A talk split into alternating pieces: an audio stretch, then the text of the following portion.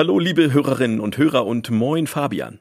Hallo, Henna. Sag mal, Fabian, wann bist du denn umgestiegen von der alten Analogbildkamera auf Digitalkameratechnik?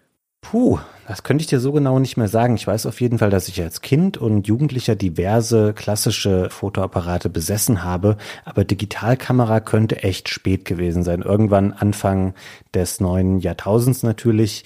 Aber ich war wahrscheinlich auch nicht so dahinterher, weil ich nie so der große Fotografier-Fan war und auch über die Jahre, das für mich jetzt nie so ein wichtiges Kriterium zum Beispiel bei einem Smartphone oder so war, dass ich geschaut habe, da müssen möglichst viele Linsen dran sein und die Auflösung muss super hoch sein. Ich mache schon gerne mal ein Bild oder ein Video, aber es ist nicht, dass es für mich so ein krasses Entscheidungskriterium bei so einem Gerät war.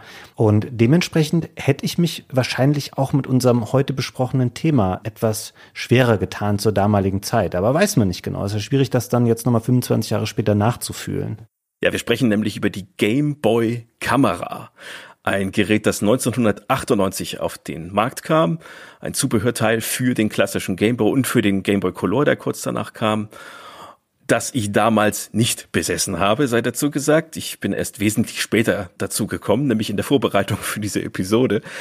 Meinen ersten Gameboy hatte ich aber auch erst 2002, interessanterweise im gleichen Jahr, in dem ich mir auch meine erste Digitalkamera gekauft habe. Das heißt, ich hätte eigentlich auch einfach die Gameboy Kamera nehmen können, hätte ich beides in einem gehabt. Ja, ob du damit jetzt glücklich gewesen wärst, das ist nochmal eine andere Frage, auf die wir später nochmal eingehen können. Welchen Gameboy hast du dir denn gekauft dann 2002? Ich habe mir einen gebrauchten Game Boy Pocket gekauft, um damit in der Vorlesung spielen zu können. Ah, sehr schönes Gerät. Ich habe den Pocket immer gerne gemocht, weil der so schön schlank und elegant war im Vergleich zum Urgerät. Ich habe tatsächlich wenig Erfahrung so mit dem Game Boy Color, muss ich sagen, weil du hast es eben schon gesagt, die Game Boy Kamera ist 1998 erschienen. Das heißt, der Game Boy war schon eine richtig alte Plattform an sich. Der ist ja 1989 ursprünglich erschienen und dann 1990 auch in Europa. Und ich hatte den ziemlich von Anfang an, habe den viele Jahre begeistert gespielt, aber nicht fairerweise muss ich sagen bis 1998. Das ist ein bisschen so auf die zeitlichen Dimensionen bezogen, wie wenn Nintendo heute noch irgendein Produkt für die Wii U rausbringen würde, was so die zeitlichen Abstände angeht. Also wahnsinnig lange Lebensdauer des Gameboys. Und ich bin dann so ab Mitte der 90er viel auf N64, PlayStation und auch PC unterwegs gewesen. Dann war der Gameboy für mich so ein bisschen abgemeldet irgendwann und deswegen habe ich da so einige Lücken in dieser Zeit und das betrifft eben die Gameboy Kamera aber auch den Game Boy Color oder den ganzen Pokémon-Wahn, der damals aufkam mit den ersten Teilen in dieser Zeit. Und von daher war es bei mir genauso wie bei dir. Ich hatte die Game Boy Kamera auch nicht. Und das waren jetzt tatsächlich in den letzten Wochen meine ersten Schritte, die ich mit diesem wahnsinnig kuriosen Teil gemacht habe. Ja, es ist reichlich kurios und warum, darüber sprechen wir gleich noch. Sehen wir uns zunächst mal die zugrunde liegende Technik an. Seit wann gibt's denn überhaupt Digitalkameras? Die Erfindung an sich ist recht alt, die geht zurück auf die 70er Jahre, aber auf den Markt kommt die Technik erst mit dem Modell von Fujifilm im Jahre 89, also im gleichen Jahr wie der Game Boy. Für den Massenmarkt ist das aber noch nichts, dafür zahlt man noch zu viel Geld für zu wenig Pixel. Das ändert sich dann erst langsam in der zweiten Hälfte der 90er Jahre, als auch Hersteller wie Canon oder Nikon eigene Einsteigerkameras bringen. Und trotzdem bleiben Digitalkameras in den 90er Jahren klobig und teuer. Also von der allgegenwärtigen Minikamera im Handy, die ja heute selbstverständlich ist, ist man da noch weit entfernt. Das erste Kamerahandy kommt erst 99 in Japan raus. Und so ist die Gameboy-Kamera als relativ günstige Minikamera, die immer dabei ist, wenn man ja sowieso den Gameboy in der Tasche hat, für das Jahr 98 wegweisend. Das stimmt, also da hatte das schon eine gewisse Pionierfunktion und es hat ja quasi auch einem Gerät die Kamerafunktion verliehen, das eigentlich für einen anderen Zweck bestimmt war und das war auch noch was Besonderes durchaus zu der Zeit, weil eigentlich war der Gameboy ein Gaming-Gerät und diesen ganzen dahinterstehenden Ansatz, also dass das ein unterhaltsames Gaming-Produkt sein soll, das merkt man natürlich auch an der Software, die der Kamera beiliegt und ohne die sie auch nicht funktioniert. Da ist ja sehr, sehr viel in spielerischer Form umgesetzt, also in gewisser Weise war Nintendo hier wirklich früh dran und hat hier was geschaffen, was durchaus innovativ war zur damaligen Zeit. Ja, innovativ waren sie ja immer schon, innovationsfreudig, auch in den 90ern. Man denke an den Virtual Boy und ähnliches. Ob die Kamera jetzt ein Fehlschlag ist, wie eben dieser Virtual Boy, oder eher ein Erfolg, wie sagen wir das DS oder die Wii oder andere technische Experimente, schauen wir mal. Wie kam es denn überhaupt zu dieser kuriosen Entwicklung? Das geht von Nintendo selbst aus, also nicht von irgendeinem Dritthersteller. Es war ja ein offizielles Nintendo-Zubehörprodukt für den Game Boy und wurde entwickelt von zwei Herren, zwei Nintendo-Mitarbeitern, einem Masato Kuwahara und Hirokuza Tanaka.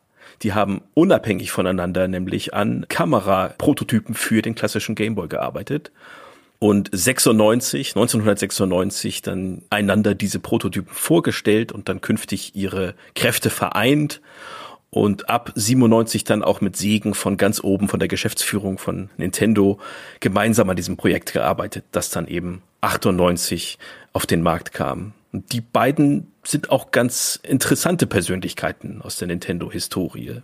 Sagten die dir was vor der Recherche? Den Tanaka hatte ich, glaube ich, schon mal gehört, weil der mir schon bei der Recherche zu manchen Superstay Forever Folgen begegnet ist, weil er lange schon im Soundbereich für Nintendo gearbeitet hat, also auch zu der Zeit schon, der ist 1980 schon der Firma beigetreten und er hat zum Beispiel so Sachen gemacht wie das Sprunggeräusch von Mario bei Donkey Kong. Und er war auch beteiligt bei ganz vielen ikonischen Musikstücken von Nintendo-Spielen, sei es bei Metroid, bei Super Mario Land oder bei Tetris, also auch großen Gameboy-Titeln, die hier relevant waren.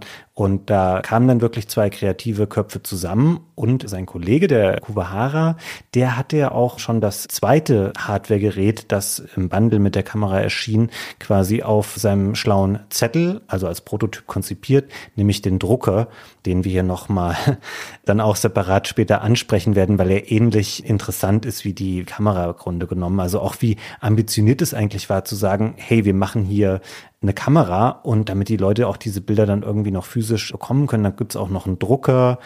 Die Kamera gab's ja auch nicht nur in einer Edition. Also die ist, glaube ich, in Japan in fünf Farben erschienen. Eine davon wurde gestrichen für den Westen, aber auch bei uns gab es die mal eben in Blau, in Grün, in Rot und in Gelb. Ich weiß, dass die Game Boy Color Modelle sehr beliebt waren in diesen verschiedenen Farben, aber du hast auf jeden Fall ein ordentliches Vertrauen in so ein Ding, wenn du sagst, hey, wir machen nicht ein Modell davon, sondern wir bringen das gleich in vier Farben auf den Markt. Also ich glaube, da hat die Nintendo-Leitung schon große Stücke auf das Marktpotenzial dieser Hardware-Kombo aus Kamera und Drucker gesetzt und das, obwohl das Ganze ja auch gar nicht so billig auf den Markt kam. Ja, das stimmt. In den USA kostete die Kamera selbst 50 US-Dollar beim Start. Das sind inflationsbereinigt heute ungefähr 75 Euro. Und der Drucker kostete noch mal ein bisschen mehr, nämlich 60 Dollar. Das entspricht ungefähr 90 Euro. Finde ich auch recht happig. Ich weiß nicht, was ein Spiel damals gekostet hat. Ein typisches Gameboy-Spiel ich würde sagen 50, 60 Mark ungefähr haben die gekostet. Also das war ein bisschen variabel, weil es gab den Gameboy ja irgendwann in vielen verschiedenen Bundles und Konfigurationen und auch je nachdem, ob du einen alten, einen Pocket oder einen Color hattest. Aber du hast ja eigentlich wahrscheinlich nochmal einen ähnlichen Preis bezahlt für das, was du auch für die Gameboy Hardware schon auf den Tisch gelegt hattest. Wahrscheinlich darauf spekulierend, dass sie bei Nintendo dachten, naja, im Zweifelsfall ist das schon ein paar Jahre her, das haben die Leute schon finanziell verkraftet, dass sie den Gameboy gekauft haben. Also wenn wir jetzt von inflationsbereinigt 165 Euro ausgehen, dann war das schon ein ordentlicher Preis, der da damals aufgerufen wurde.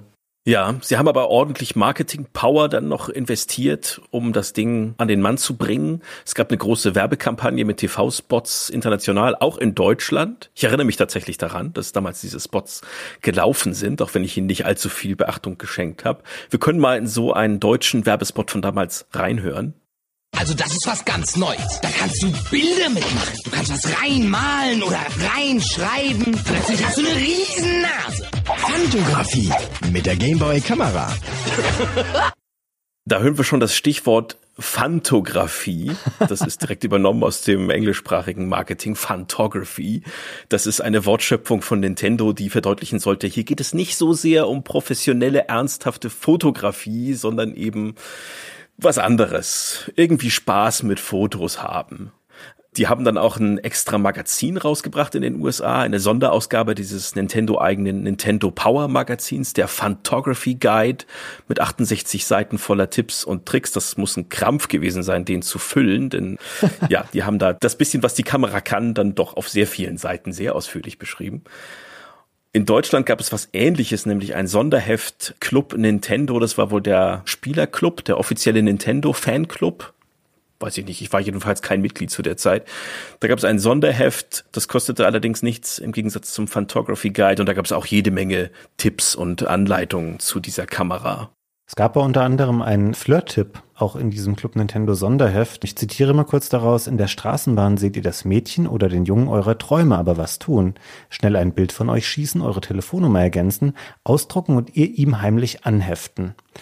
Da merkt man, es stammt aus einer anderen Zeit. Allerdings und ist sicherlich in voller Unschuld und ohne Hintergedanken verfasst worden, wäre heute, glaube ich, ein relativ problematischer Tipp. Ja. Das in so einem Heft abzudrucken, das würde man, glaube ich, tendenziell eher nicht mehr so machen. Es sei ohnehin niemandem geraten, das so zu machen, so zu versuchen, Kontakt zu knüpfen zu anderen Menschen, denn die Kamera, naja, sie lichtet einen nicht wirklich naturgetreu ab. Sie entfremdet eher und das liegt an der recht beschränkten Technik. Von der können wir ja jetzt mal ein bisschen erzählen. Also diese Nintendo Game Boy Kamera, die steckt auf einem Spielmodul. Jedenfalls steckt man sie in den Modulschacht des Gameboys, in dem man sonst die Spiele reinsteckt. Das ist allerdings ein übergroßes Steckmodul. Das guckt oben deutlich raus, also über den Rand des Gameboys hinaus. Und obendrauf sitzt dann so ein drehbarer Kugelkopf, wie bei einer klassischen 90er Jahre Webcam dieser Kopf ist tatsächlich auch um 180 Grad drehbar, was bedeutet, man kann sogar sich selbst fotografieren, wenn man die Kamera in die richtige Richtung dreht womit dann der Game Boy zur ersten Selfie-Kamera wurde, noch lange bevor sowas auf dem Handy möglich war. Das finde ich eine fantastische Idee übrigens. Also, dass sie das antizipiert haben, wie wichtig mal Selfies werden würden. Gut, das hat die Gameboy-Kamera dann nicht mehr wirklich erlebt, diesen Hype. Aber ich meine, wenige Leute haben damals daran gedacht, dass so eine Kamera vielleicht irgendwie so drehbar sein sollte, dass man nicht nur die Umgebung fotografieren kann oder andere Motive, sondern eben auch sich selber. Und da muss ich sagen, das funktioniert auch gut. Also generell die Lösung, dass es an einem Gameboy-Modul dran ist und obendrauf ist der Kugelkopf und man kann den so drehen. Das fühlt sich alles okay an. Das ist natürlich viel Plastik an der ganzen Konstruktion dran, aber finde ich haptisch völlig okay. Allerdings hört es damit dann fast auch schon auf mit den Sachen, die man technisch jetzt loben kann an dem Gerät. Du darfst ja. da gerne mal dich vertiefen in Sachen wie Auflösung und weitere Faktoren, die damit reinspielen. Ja, der Sensor, der da drin steckt, der ist sehr klein und naja, war sehr günstig, um das ganze Gerät überhaupt bezahlbar zu machen. Aber vor allem ist er ja limitiert durch das, was der Bildschirm darstellen kann. Und dieser Sensor kann 128 mal 128 Pixel aufnehmen in vier Graustufen. Verarbeitet werden allerdings aus technischen Gründen nur 128 mal 112 und das sind 0,014 Megapixel. Wow. Und das Ganze natürlich nicht in Farbe, sondern so wie der Game Boy es nun mal vermag, in vier Graustufen. Das sind also zwei Bit Farben. Da kommt von der Realität, die man fotografiert, nicht mehr viel an auf dem Bildschirm. Das ist leider wahr. Ich kann hier mal meine ersten Eindrücke schildern von vor äh, wenigen Wochen. Ich habe die Kamera bekommen und dann habe ich sie benutzt auf einem Analog Pocket. Das ist so ein relativ modernes Handheld-Gerät, was auch klassische Gameboy-Spiele abspielen kann, mit einem sehr, sehr guten Display. Ich habe darüber vor einiger Zeit in unserem übrigens sehr empfehlenswerten Stay Forever Newsletter was geschrieben. Das könnt ihr euch da gerne nochmal durchlesen. Und dann habe ich die Gameboy-Kamera da eingesteckt, habe das gestartet und ich dachte, Henne, okay, was der Henner mir geschickt hat, das ist kaputt. Es funktioniert ja gar nicht, das Ding. Weil die Qualität ist wirklich unterirdisch. Ja. Es ist auch wahnsinnig langsam. Also die Erfassung der Motive dauert super lange und was du dann da siehst, wenn du nicht gerade sehr, sehr gutes Licht hast. Das ist auch eine Grundvoraussetzung. Also es funktioniert draußen sehr viel besser als drin, also zumindest natürlich tagsüber. Es ist ein Fotografiererlebnis, was du dir gar nicht mehr heute so vorstellen kannst. Oder wenn man es nie benutzt hat, dann ja, weiß man nicht, wie viel Freude das macht, mit der Gameboy-Kamera zu arbeiten. Das ist schon wahnsinnig primitiv. Und ich meine, du hast es eben schon gesagt, 0,014 Megapixel. Das ist nicht viel. Und man kann den Screen bei dem Analog Pocket auch künstlich so schlecht machen, dass er einem originalen Gameboy entspricht. Ich weiß gar nicht, wie man irgendwas auf einem Gameboy oder Gameboy Pocket damals erkannt hat, auf dem Display dann auch noch. Ja, auf meinem Pocket erkenne ich nicht viel und auf dem Originalgerät hätte ich dann wahrscheinlich noch weniger erkannt. Da haben die Bilder ja dann alle sehr starken Grünstich. Ja, die Kamera ist auch sehr unempfindlich gegenüber Licht. Also wenn man in einem mäßig ausgeleuchteten Raum was fotografiert, dann kann man praktisch nichts erkennen. Du siehst ein paar Umrisse und kannst vielleicht erraten, dass da wohl irgendwo ein Mensch zu sehen ist. Aber das war es auch schon. Und selbst draußen bei Helligkeit, bei strahlendem Sonnenlicht und blauem Himmel habe ich ein paar Fotos gemacht. Da ist auch nicht allzu viel zu erkennen. Damit kommt die Kamera auch wiederum nicht klar. Also es lebte sicherlich damals davon, dass es eben diesen Neuheitenfaktor hatte und dass es was Besonderes war und viele Menschen es nicht kannten, überhaupt digitale Fotos mit dem Gameboy oder generell mit einem Gerät irgendwo schießen zu können. Und das hat vielleicht sehr darüber hinweggetröstet, wie eben die Qualität dieser Bilder war. Aber das muss sehr, sehr schnell auch damals schon veraltet gewesen sein, dann einfach. Und man kann das nicht als einen Ersatz für irgendeine Art von Digitalkamera tatsächlich betrachten. Auf der positiven Seite, es können 30 Bilder gespeichert werden. Das ist positiv? Finde ich schon. Also ich habe das dann mal versucht in meinem Gedächtnis in Verhältnis zu setzen, zum Beispiel zum ersten Handy, was ich hatte, das MP3s abspielen konnte. Das war, glaube ich, ein Siemens-Handy, könnte SL45 hießen, da bin ich mir nicht sicher. Das hatte keinen Speicherplatz, um darauf 30 Songs als MP3 zu speichern. Also ich finde, 30 Bilder ist okay. Wenn wir jetzt hier darüber sprechen würden und es wären acht, hätten wir auch gesagt, ja okay, es war halt 1998 und es war auf dem Gameboy, der kann halt acht Bilder speichern. 30 finde ich an sich okay. Ich denke, es wäre okay gewesen oder ich könnte es eher akzeptieren, wenn man die Bilder dann irgendwie retten könnte, wenn man sie auf dem PC übertragen könnte, um sie dann weiter zu verarbeiten. Das ist ja gerade das Schöne an der Digitaltechnik. Du kannst sie sofort auf deinem Rechner weiterverarbeiten, verschönern, entwickeln lassen, verschicken. Und das geht eben alles nicht.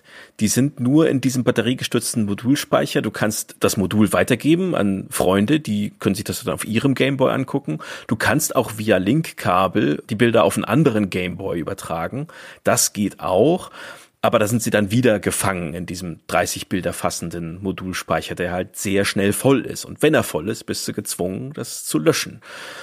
Oder du druckst das Zeug aus auf dem kleinen Gameboy Drucker. Und den haben wir uns ja auch beschafft, um ihn mal auszuprobieren. Das ist zumindest eine Möglichkeit, die Bilder für die Ewigkeit zu archivieren, indem du sie ausdruckst. Zumindest theoretisch. Denn man druckt dabei auf Thermopapier und das ist nun mal nicht von großer Dauer. Das wird irgendwann komplett weiß. Oder wird es schwarz? Auf jeden Fall wird es nicht mehr erkennbar, was da drauf ist, nach einer Weile. Ja, und es ist halt auch nichts dafür, wenn man selber dann irgendwann ein bisschen älter wird und die Augen schlechter werden, weil die Bilder, die man druckt, die sind etwa so groß wie Briefmarken. Nicht, dass ihr da draußen jetzt denkt, man druckt da so Bilder in neun mal 13 Zentimetern. Nein, man druckt so kleine Briefmarkengroße Bilderchen, die, glaube ich, 26 mal 21 Millimeter groß sind, auf so Rollen von Thermopapier. Und der Drucker ist kein an irgendeinem Netzteil oder so hängendes Gerät, sondern der ist natürlich auch dafür gedacht, dass man ihn mitnehmen kann. Der Haken, der kleine Haken an dieser Geschichte ist, dass der Drucker sechs AA-Batterien benötigt, ja. um zu arbeiten. Das gibt ihm ungefähr eine Standby-Zeit von 30 Stunden und eine Druckzeit von zwei Stunden. Und wenn man dann einmal damit durch ist, das sind schon eher so Idealwerte, die man in der Praxis nicht unbedingt erreicht, weil es hängt auch von verschiedenen Einstellungen ab, wie der Helligkeit und solchen Sachen.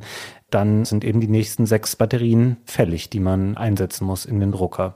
Ich habe noch mal ganz kurz eine Frage, weil wir es gerade von diesem Sicherungsproblem hatten.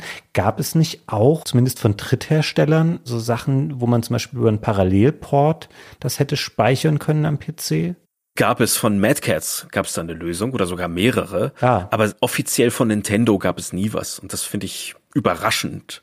Vielleicht hatte Nintendo einfach überhaupt kein Interesse am PC-Markt zu der Zeit, das kann sein, aber es gab eine Möglichkeit in Japan, die Bilder irgendwie zu übertragen auf das N64 mit dem Disketten-Add-on. Damit habe ich mich jetzt aber nicht näher auseinandergesetzt, denn das war ja auch für den hiesigen Markt völlig irrelevant. Da gab es diese Lösung nicht. Also die PC-Anbindung funktionierte nur über Dritthersteller-Zubehör und das auch nicht über USB. Das war 98 wohl noch nicht verbreitet genug, sondern wie du schon sagst, über ein Parallelport-Interface. Vielleicht ist es aber auch ein bisschen eine philosophische Frage und vielleicht hat Nintendo die Gameboy-Kamera nicht betrachtet als ein Gerät, was irgendwie Bilder für die Ewigkeit schafft, sondern als etwas, was Schnappschüsse herstellt, die man dann vielleicht auch in einer Art spielerischem Kontext verwenden kann und damit kreativ spielen oder in Anführungszeichen arbeiten kann, weil darauf deutet so ein bisschen die Software hin, die quasi auf dem Modul, was unter der Kamera mit dran ist, enthalten ist. Und bevor wir dazu übergehen zu beschreiben, beschreiben, was man damit wiederum machen kann. Vielleicht noch schnell zwei Worte zu dem Printer, weil so viel kann man zu dem sonst auch gar nicht sagen. Der war ja auch über die initiale Kamera hinaus separat mit anderen Spielen nutzbar. Es sind nicht viele, es waren so ein paar typische große Spiele der damaligen Zeit, sowas wie Super Mario Bros. Deluxe. Das ist eine ganz schöne Version des allerersten NES Marios für den Game Boy Color oder auch Donkey Kong Country. Da konnte man da so ein bisschen Bildchen mit ausdrucken. Aber das war es im Grunde genommen auch schon. Interessanter ist da eher noch das, was man wirklich mit der Kamerasoftware machen kann. Vielleicht willst du da einmal den Einstieg machen, Henna, was es da alles für Optionen gibt. Ja, die Software ist notwendig, um mit der Kamera überhaupt irgendwas anfangen zu können, denn sie enthält die eigentliche Kamerasteuerung. Dann dient der Bildschirm als Sucher, was zu der Zeit auch noch nicht selbstverständlich ist. Da gibt es ja auch einige Digitalkameras ohne Bildschirm und damit auch ohne Sucherfunktion. Mhm. Wie du schon gesagt hast, das ist relativ langsam. Die reagiert auf Bewegungen, auf Kameraschwenks ziemlich träge, aber es geht. Du kannst also dein Motiv auf dem Bildschirm sehen, bevor du den Auslöser drückst. Du kannst außerdem darüber andere typische Kamerafunktionen nutzen, sowas wie ein Selbstauslöser, der timerbasiert ist zum Beispiel. Und darüber hinaus kannst du das Bild verfremden. Einmal nachträglich durch Bearbeitung, aber auch schon vorher, indem du bestimmte Tricklinsen aktivierst, sowas wie Verzerrung, Spiegel, um einfach etwas lustigere Effekte zu erzielen. Fantografie eben. Das Bemalen ist dann noch ein bisschen umfangreicher, das was damit möglich ist. Du kannst da kleine Sticker draufsetzen, also vorgefertigte Augen und Nasen, so im Comic-Stil, die man dann platzieren kann nach Belieben auf dem Gesicht. Du kannst die Bilder auch beschriften. Du kannst sie auch zusammenfügen zu animierten Sequenzen, also kleine Trickfilme erstellen und zu größeren Panoramen zusammenfügen das ist schon nicht schlecht, auch wenn das meiste davon nicht sehr intuitiv bedienbar ist mit den zwei Tasten und dem Steuerkreuz. Da ist der Gameboy ja nun mal etwas limitiert. Das wäre mit einer Maus einfacher. Aber es ist schön, dass es geht. Und am coolsten finde ich die Funktion, dass man einzelne Fotos über Hyperlinks miteinander verbinden kann. Also Hotspots heißt diese Funktion. Und mit diesen Hotspots kann ich Links auf ein Bild setzen, das ich selbst angefertigt habe. Und der Betrachter kann dann anschließend mit dem Cursor, den er über das Steuerkreuz lenkt, auf diese Hotspots klicken, also auf diese Links im Bild. Und das löst dann einen Wechsel zu einem anderen Bild aus, das ich also vorher auch definiert habe. So kann ich also alle meine Fotos zu einer langen Klickstrecke kombinieren. Das kann man dann noch untermalen mit Übergangseffekten und mit Geräuschen. Und wenn ich es richtig anstelle, dann kann ich auf diese Weise also einfache Point-and-Click-Spiele erstellen. Du kannst zum Beispiel alle Räume deiner Wohnung fotografieren und das Spiel besteht dann darin, dass du den Ausgang finden musst. Es gibt auch einige schöne Beispiele davon im Netz von Leuten, die sich die Mühe gemacht haben, am Gameboy auf diese Weise ein Spiel zu erstellen. Aber du kannst keine richtig interaktiven Elemente integrieren, du kannst keine Gegenstände platzieren oder sowas. Es sind halt nur Standbilder mit statischen Verlinkungen. Ja. Und es gibt ja leider nur Platz für 30 Bilder. Also die Spiele, die dabei rauskommen, sind ziemlich klein.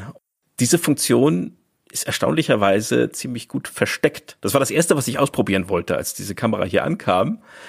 Aber dann habe ich im Hauptmenü die Funktion Hotspots aufgerufen.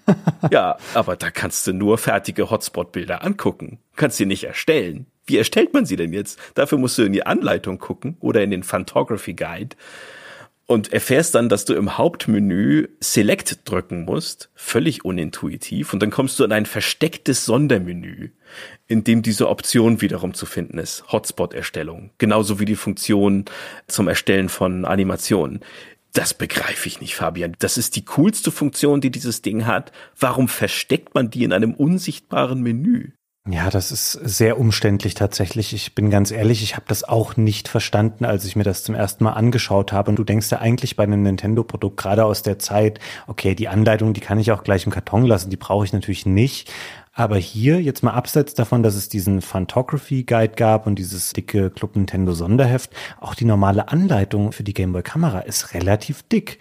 Klar, das ist mehrsprachig, aber das ist schon ein Büchlein und da steht auf einigen Dutzend Seiten tatsächlich erklärt, was man damit alles machen kann. Es ist aber natürlich keine gute Entschuldigung dafür, dass die Software sich selbst so schlecht erklärt und es ungewohnt schwierig macht, die Funktionen zu erschließen und damit dann das Kreatives anzustellen. Deswegen habe ich mich schwer getan mit dieser Hotspot-Funktion. Fand auf der anderen Seite aber diese Verfremdungselemente, die du schon erwähnt hast, ganz gelungen. Also so Sachen wie, dass man da was draufstempeln kann oder schreiben. Auch hier wurde ja schon vieles vorweggenommen, was später super erfolgreiche Apps wie Snapchat oder sowas dann machen, dass man da einfach lustige Sachen mit Bildern anstellt. Und klar, man konnte sie damals nicht so gut rumschicken, an die ganze Welt irgendwo hochladen und raushauen.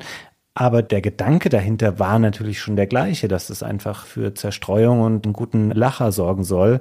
Und vieles davon haben sie da eben schon reingepackt. Und wenn man damit dann irgendwie durch war oder dachte, okay, jetzt habe ich da genug was draufgestempelt auf Bilder, dann sind tatsächlich ja auch noch richtige Minispiele enthalten in dieser Software. Es ist leider so, dass die Kamera hier nicht richtig spielmechanisch eingebunden ist, so wie man das später hat bei anderen Konsolenkameras wie der iToy-Kamera auf der PlayStation 2. Da hat man sich ja dann selber gesehen und im Spiel irgendwie mit verbauen können. Hier ist es so, du kannst in diesen Spielen quasi Bilder verwenden, die du schon gemacht hast und die in Spiele übertragen. Da ist ein Space Shooter, ein vertikaler Space Shooter namens Space Fever 2 dabei und da ist dann ein Bild, was man ausgewählt hat. Also idealerweise ist das vielleicht ein Gesicht, was man fotografiert hat. Das ist auf dem Endgegner dann angebracht. Also da kann man quasi sich selber oder seinen eigenen Erzfeind als Endgegner in diesen Shooter einbauen. Und auch hier wieder ganz clever gemacht. Das habe ich tatsächlich mir selber erschließen können, ohne in die Anleitung zu gucken. Am Anfang erscheinen zwei Raumschiffe, wenn das Spiel startet. Und die sind beschriftet, aber nur mit kryptischen Buchstaben. Man kann es daraus nicht unbedingt erschließen, was die für eine Bedeutung haben.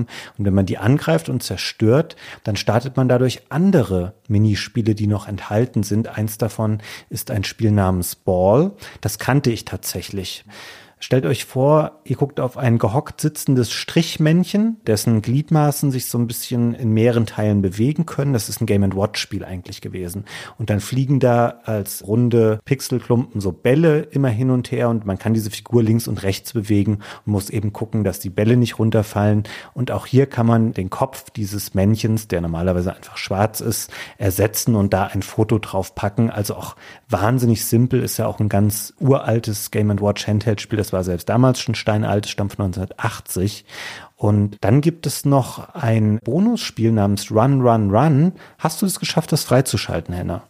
Ja, ich habe das auch gespielt. Sehr gut. Ich auch, aber ich musste vorher lesen, wie man es freischaltet. Ja, natürlich. Selber wäre ich nie darauf gekommen. Ja, das ist so ein ganz krudes Jump'n'Run-Spielchen. Es dauert nur ein paar Sekunden und man hüpft da quasi einmal über eine Hürde und macht einen Wettlauf gegen eine, ist das eine Maus? Ich weiß es gar nicht genau. Oder ein Hamster. Wer weiß das schon auf dem Bildschirm? Wer weiß das schon, das spielt da nicht so eine Rolle. Es hat so ein bisschen so eine WarioWare-Artigkeit an sich, auch wenn es das damals noch gar nicht gab. Ein sehr verrücktes kleines Laufspielchen. Und dann ist noch eine Software drin, wo ich ein bisschen mit mir gehadert habe, Henna, wo ich dachte, es ist cool, dass das enthalten ist. Aber was macht eine Musiksoftware auf einem, einer Kamera beiliegenden Modul? Also wo ist hier die Verknüpfung zwischen dem Musikprogramm DJ und der Gameboy-Kamera? Die Verknüpfung ist wahrscheinlich der Schöpfer, der Tanaka, der war ja nun mal Musiker. Hm. Und der hatte auch selbst in einem Interview später mal gesagt, ich wollte den Leuten zeigen, was man mit dem Sound des Gameboy alles machen kann. Und der hat ja auch einen coolen Sound. Man kann mit dieser Software ganz nette kleine Melodien komponieren und abmischen, mit Rhythmen hinterlegen, die Geschwindigkeit variieren und alles, was ein DJ halt auch macht, nur mit 8-Bit Pieps Sound das ist wirklich ganz nett, aber die Frage ist natürlich völlig berechtigt. Was hat das mit der Kamera zu tun? Hätte man das nicht separat verkaufen können? Vielleicht ein bisschen umfangreicher, ein bisschen besser? Es ist nicht so ganz erklärlich und es hat mir auch wenig Freude gemacht, damit zu komponieren, denn diese zwei Tasten, die der Gameboy nun mal hat, oder zwei Haupttasten zumindest, die erschweren das doch erheblich, damit Melodien auch noch zu komponieren, die man dann ja auch nicht exportieren kann in irgendeiner Form. Also das mache ich dann doch lieber am PC. Das wollte ich gerade sagen, wenn der Gameboy eine fortschrittlichere Hardware gewesen wäre und da mehr gegangen wäre, dann hätte man ja sagen können, okay, man komponiert hier kleine Melodien, die kannst du dann in diesen Point-and-Click-Spielen benutzen, die du über diese Hotspot-Option erstellst im Spiel, dass das so ein bisschen alles miteinander verzahnt ist, aber so ist es ja hier tatsächlich nicht. Dennoch ist das nett, dass es da drin ist, es wirkt nur ein bisschen beliebig und das liegt wahrscheinlich wirklich daran, was du eben sagtest, dass der Tanaka eben auch so ein Soundmensch war. Vielleicht lief das so dann mit als, es ist ein bisschen eine Creative Suit. Ja. Ja, vor Adobe hat Nintendo das schon gemacht, dass sie da eben auch ein bisschen Musikbastelei mit drin haben. Und bevor ihr jetzt hier denkt, aber wo wir jetzt schon bei Musiksoftware angekommen sind, dass das alles tröge und trocken ist, das ist es nicht. Also selbst das sieht relativ verspielt aus und überhaupt die ganzen Menüs, das ist alles sehr Nintendo-typisch. Also wenn man das Gerät anschaltet, diese drei Überpunkte sind da quasi Shoot, View und Play. Und wie das alles aussieht, ist sehr schnörkelig bunt, vielleicht auch ein bisschen kindisch hier und da. Und dann gibt's auch immer fröhliche Musiken in den Menüs. Wir können mal, das fällt mir gerade ein an der Stelle, lass doch mal die Titelmelodie einspielen, wenn man die Software startet.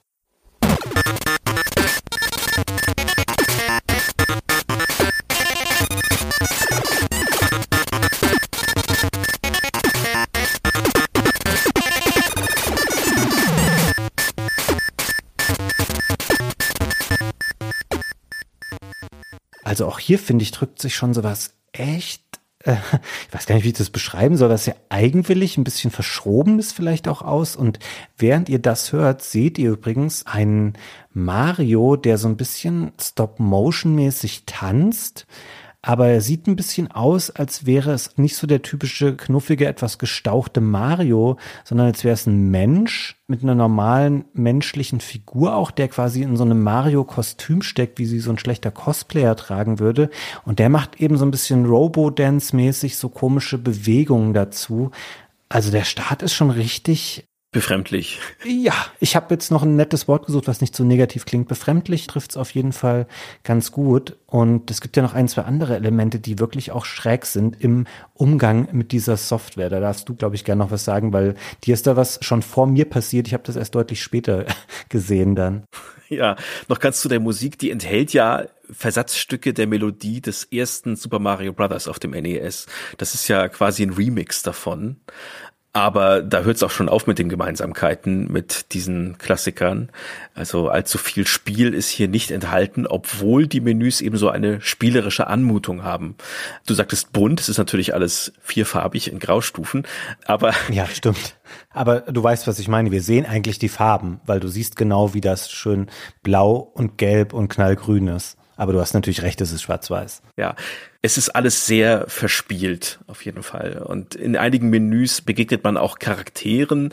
Da ist eine Prinzessin, die uns in ihrem Salon begrüßt. Das ist dann das Menü für die Kamerasteuerung. Wie in einem Rollenspiel oder in einem Adventure, nur ohne jede Spielmechanik. Also ich kann mit diesen Figuren nicht wirklich interagieren. Es hat nur eben diese Anmutung. Es erinnert ein bisschen an ein Spiel, auch mit der Musik im Hintergrund. Ja, und das, worauf ich gestoßen bin, worauf du gerade wahrscheinlich anspielst, das ist ein Easter Egg und davon gibt es jede Menge in diesem Programm. Versteckte kleine Gags. Und dieses Easter Egg ist aber nicht sonderlich gut versteckt. Das ist nämlich ein klar sichtbarer Untermenüpunkt und der heißt Run. Also laufen oder starten. Und wenn du das auswählst, dann wird zufällig eins von mehreren Bildern aufgerufen, also vorgefertigten Bildern, keines von deinen eigenen Fotos. Mhm. Stark verfremdete Gesichter, von denen eines ziemlich verstörend aussieht. Und dazu ertönt dieses Geräusch, das wir mal kurz einspielen können. Und auf diesem Bild steht geschrieben, Who are you running from? Vor wem läufst du weg? Nun war ich darauf vorbereitet. Ich hatte davon vorher schon gelesen, unter anderem bei cracked.com, eine Website, die dies hier auf Platz drei der gruseligsten Easter Eggs der Spielegeschichten führte. Ich war also gewarnt, aber wäre ich nicht gewarnt gewesen, sondern ein kleiner Junge, der diese Kamera zum ersten Mal ausprobiert, ich glaube, das hätte mir Angst gemacht. Hast du das häufiger gesehen, dieses Bild? Also vielleicht, um das nochmal zu beschreiben. Offenkundig ist das eigentlich ein fotografiertes menschliches Gesicht, was sich, korrigiere mich gerne, Henna, irgendwie einen Finger so an den Mund gelegt hat. Und dann wurde das aber ganz stark mit dieser Malfunktion überarbeitet, so dass es so ganz wirr aussehende Augen hat und große Nasenlöcher und lange, strubbelige schwarze Haare, die offensichtlich aber auch nur hingemalte Striche sind. Und ich habe da ganz, ganz oft draufklicken müssen. Bei mir kam da immer nur so ein Standbild, wo nur Text drauf war, wo irgendwas über ich renne am Äquator rum stand. Ich habe da wirklich lange gebraucht, bis ich dieses Bild mal bekommen habe. Ja, ich weiß nicht, ob die unterschiedliche Aufrufwahrscheinlichkeiten haben, die Bilder. Ich hatte auch häufiger ein anderes.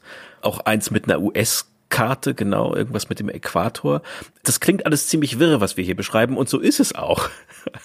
so ist die Erfahrung, diese Software zu benutzen. Vieles ist wirklich untererklärt, wirr und wirkt völlig beliebig. Also diese Run-Funktion, hat ja auch keinen weiteren Sinn. Ne? Die ist einfach da und dann kriegst du eins von mehreren Zufallsbildern, die alle keinen Sinn ergeben und teilweise ein bisschen gruselig sind. Und das ist alles. Warum baut man so eine Funktion in dicken Anführungszeichen in seine Software ein? Noch dazu Nintendo.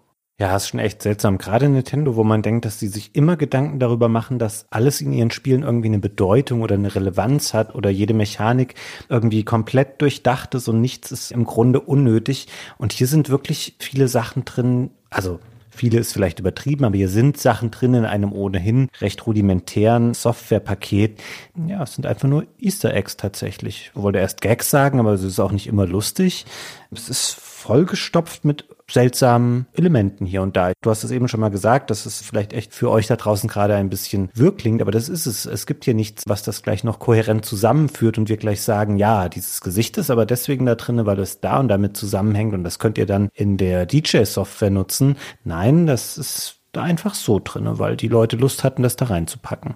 Das klingt jetzt sehr hart, aber ich habe den Eindruck, dass diese vielen Easter Eggs, die Verspieltheit der Menüs mit der Musik und den eingebauten Charakteren, den versteckten Funktionen, dass all das darüber hinwegtäuschen soll, dass die eigentliche Kernfunktionalität von diesem Produkt, die schlechte Kamera, erbärmliche Minispiele, kaum Verbindung zwischen den beiden, letztlich leider enttäuschend ist.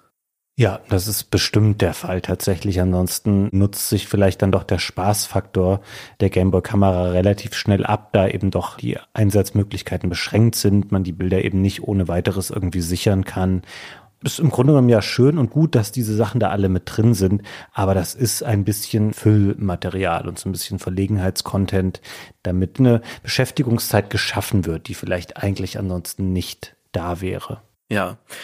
Wir können ja zum Schluss nochmal darüber sprechen, wie wir das Ganze bewerten. Ja. Auch wenn schon durchklingt, glaube ich, dass unser Fazit nicht allzu positiv aussieht. Aber wie hat denn damals die Presse darauf reagiert? Tja, das ist eine gute Frage, Henna, denn Gameboy Kamera und Printer fanden nicht so richtig doll statt in der Spielepresse. Und jetzt würde man vielleicht denken, na ja, dann hat sich das an einen anderen Markt gerichtet und es wurde in irgendwelchen, weiß ich nicht, Fotografiemagazinen getestet. Aber auch da, es findet sich sehr, sehr wenig Geschriebenes oder gar Testendes zu diesen Geräten aus der damaligen Zeit. Die Nintendo Power, die amerikanische, die hat das getestet und war davon recht angetan. Die hat 8,3 von 10 Punkten vergeben für das Zitat ungewöhnlichste und kreativste Gameboy-Programm aller Zeiten. Naja, kann man drüber streiten. Und die Washington Post, die kennt man ja auch, die hat auch was dazu gebracht und hat gesagt, ja, sehr cool. Das Ding spricht nicht nur Kinder an, sondern auch Erwachsene. Und das Geniale ist, wie einfach die Gameboy-Kamera zu bedienen ist. Dagegen kann man erstmal eigentlich nichts sagen, weil tatsächlich, du kannst da Kontrast und Helligkeit einfach, während du auf das Display schaust, über das Steuerkreuz regeln. Wenn man es auf die Kamera selber bezieht und weniger auf diese Spielfunktionen, das hast du vorhin ja schon kritisiert, da ist es natürlich okay, weil du brauchst da auch nicht viel.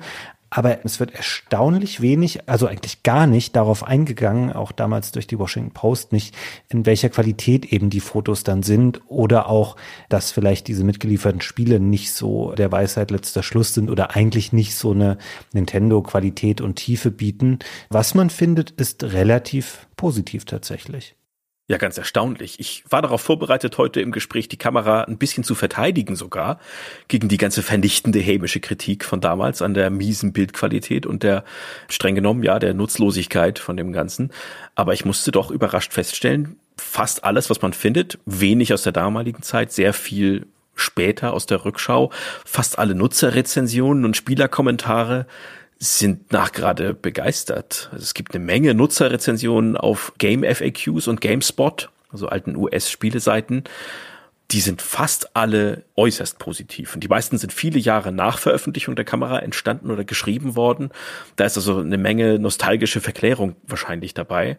Aber es gibt da kaum jemanden, der sich darüber beklagt, wie wenig man mit der Kamera wirklich anfangen kann und wie schwach die Spielebeigaben sind.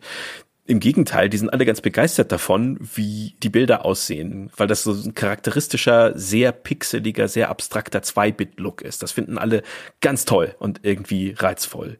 Es gibt sogar einige Fotokünstler, die bis heute diese Kamera benutzen. Auch auf Instagram findet man einige. Einer von den etwas prominenteren, der schrieb mal dazu, dass der Betrachter durch diese verzerrte, abstrakte Darstellung auf dem Gameboy eine ganz eigene Version der Dinge sehen würde. Und das würde die Betrachtung der Bilder zu einer persönlicheren Erfahrung machen. Also, ja. Ja, man sieht eine sehr niedrig aufgelöste Version dieser ja. Dinge auf jeden Fall. Also ich habe da auch viel gesehen und es gibt wirklich einige Fotografen und meinetwegen auch Fotokünstler, die damit arbeiten ich will das ja auch gar nicht schlecht reden, was die machen, denn tatsächlich muss man sich vermutlich sehr viel Mühe geben, wenn man was ablichten will damit und sich genau überlegen, okay, wie fange ich das jetzt ein, damit das später nachvollziehbar und erkennbar ist. Und es ist wahrscheinlich so ein bisschen dieses, was man ja häufig hat, auch wenn Leute über den Unterschied zwischen analoger und digitaler Fotografie sprechen, dass man eben nicht tausendmal einfach irgendwo beliebig auf den Auslöser drückt und dann wird schon später mal eins von tausend Bildern okay sein, sondern man macht sich eben mehr Gedanken. Aber objektiv betrachtet sind das natürlich keine guten Bilder. Und ich finde auch diese Low-Res-Ästhetik, ich habe normalerweise nichts gegen Pixel-Look und so. Wir stehen alle auf schöne Pixel-Art und solche Sachen. Aber das sind einfach wirklich sehr, sehr niedrig aufgelöste Fotos. So ein bisschen wie, weiß ich nicht, wenn man früher mit einem schlechten Faxgerät was verschickt hat, was eine Art Bild sein sollte. So ungefähr sieht das aus. Ja, es ist schwarzer Pixelbrei der kaum erahnen lässt, was man da eigentlich fotografiert hat. Und wenn man eigentlich gerade sein eigenes fröhliches Gesicht fotografieren wollte, ist das doch recht enttäuschend. Ja, also ich konnte mich erkennen dann auf den Bildern, die ich von mir selber gemacht habe, aber viel mehr dann auch nicht tatsächlich. Ich würde jetzt keine wichtigen Momente in meinem Leben mit der Gameboy-Kamera festhalten müssen. oh nee, bloß nicht. Tja, wie kam das Ganze denn an außerhalb der Presse bei den eigentlichen Spielerinnen und Spielern? Also Nintendo hat sich da wohl relativ viel von versprochen, zumindest der Tanaka, der hat damals bei der Vorstellung stolz gesagt, die Gameboy-Kamera ist ein Meilenstein unserer Firmengeschichte und sie habe ganz großes Potenzial und eine große Zukunft vor sich. Der anfängliche Erfolg war dann auch beachtlich. Also nach drei Wochen, nach dem Japan-Start zumindest, hat Nintendo gesagt, sie hätten 500.000 Exemplare verkauft. Und nach drei Monaten fand ich dann die Zahl von 1,5 Millionen. Danach wurde es dann allerdings recht schnell still. Weitere Verkaufszahlen habe ich nicht gefunden. Im Oktober 98 kam er dann auch schon, also wenige Monate nach der Kamera kam der Game Boy Color, der war damit ebenfalls kompatibel, aber natürlich blieben die Bilder schwarz-weiß und der Game Boy Color hat auch keine eigene Farbkamera dann bekommen. Das heißt, Nintendo hat nicht aktiv an einem Nachfolger gearbeitet offenbar. Es kamen natürlich auch keine weiteren kompatiblen Spiele hinzu.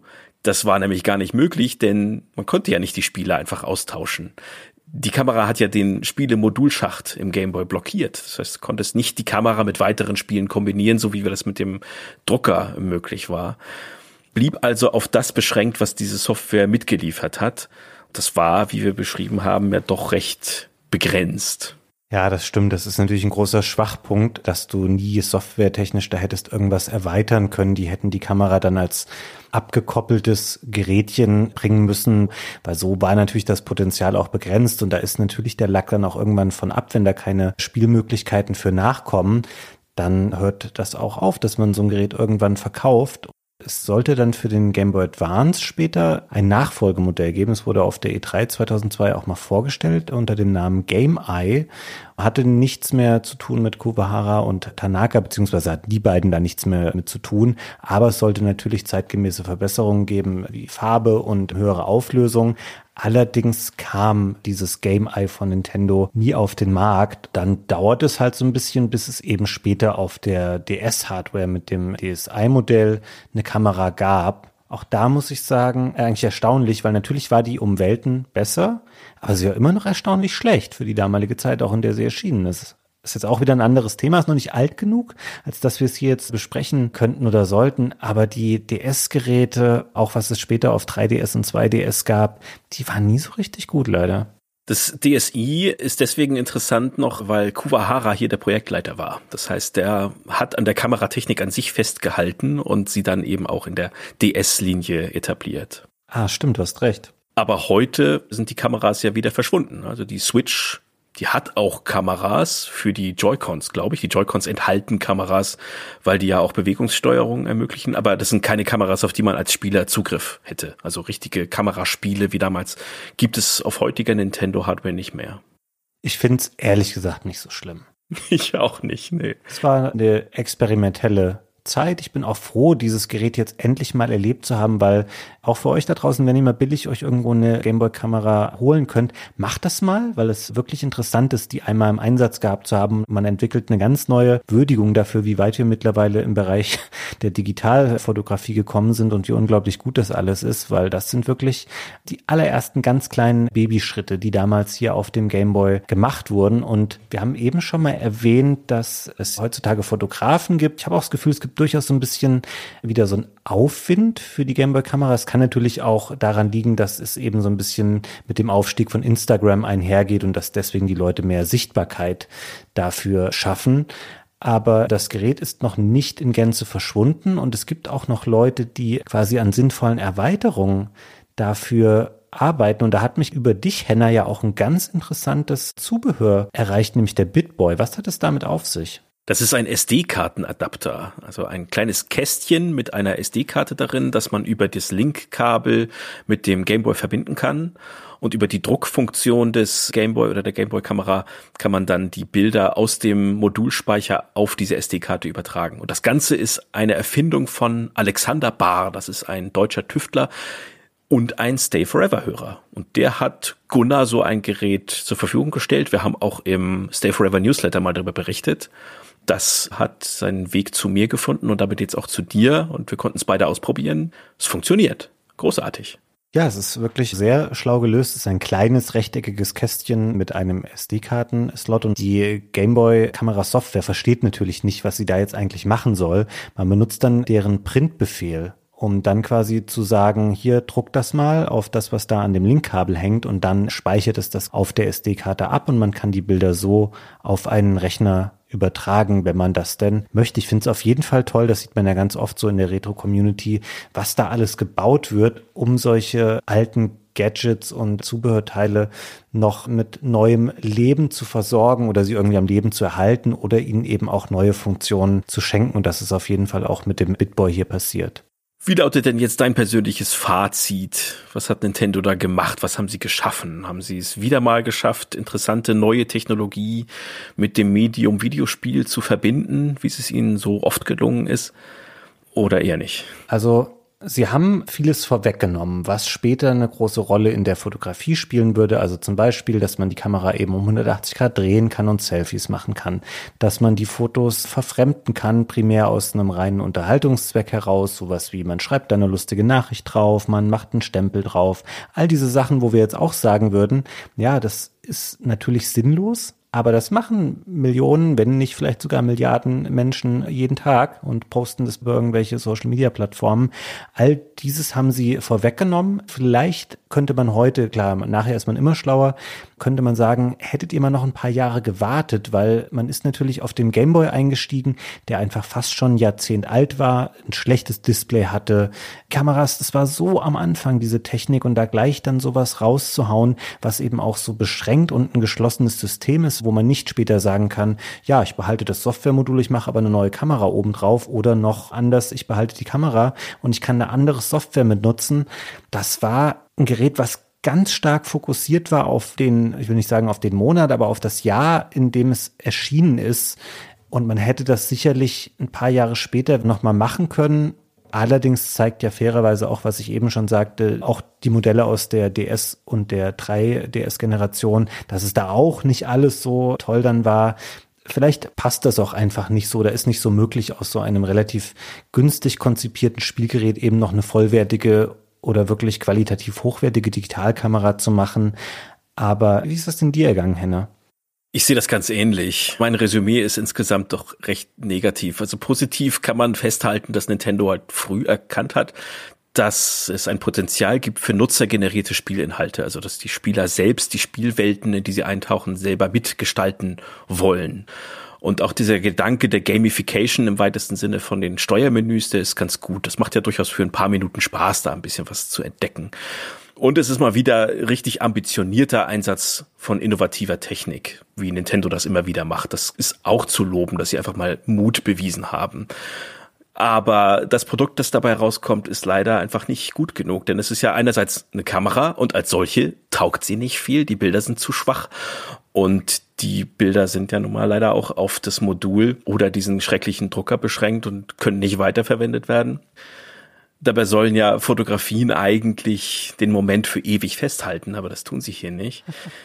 Und als Spiel oder Spielezubehör taugt es auch nichts. Also der spielerische Wert von diesen Programmen, die dabei sind, ist sehr überschaubar und ein Zubehör für andere Spiele ist es ja auch nicht, so wie es iToy war oder Kinect, weil es sich nun mal nicht mit weiteren Spielen kombinieren lässt was bleibt denn dann noch? Also das größte Potenzial hat aus meiner Sicht noch diese Möglichkeit gehabt, eigene Spiele zu bauen. Und daraus hätte man viel mehr machen können.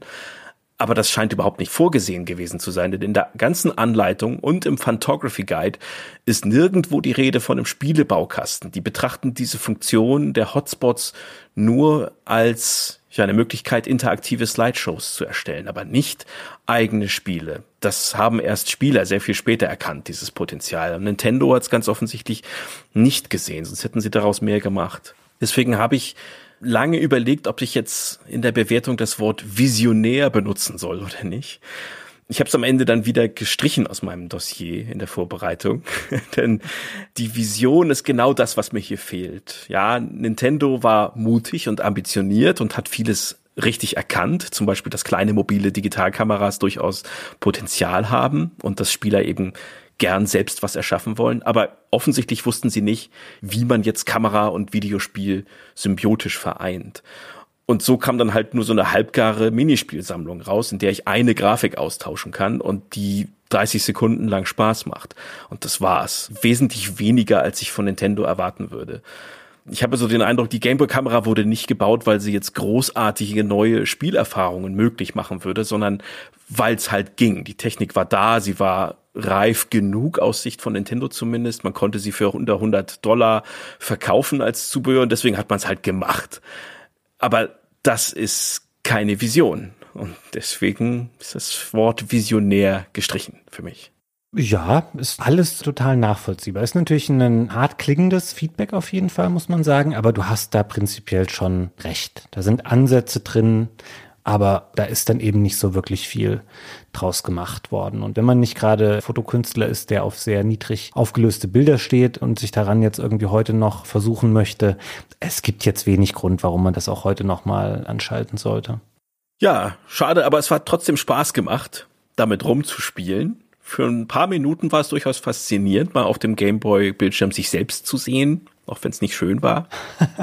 ich finde den Drucker eigentlich okay. Dass die Bilder klein sind und da die Auflösung nicht so hoch, das fällt bei den kleinen gedruckten Briefmarken dann nicht mal so auf, finde ich eigentlich cool, auch mit diesen Rollen drin, das finde ich ganz putzig. Da hat mich eben nur das gestört mit den sechs Batterien, als das Ding hier ankam und ich mache das Batteriefach auf und denk so, nein, Henne hat die Batterien rausgenommen.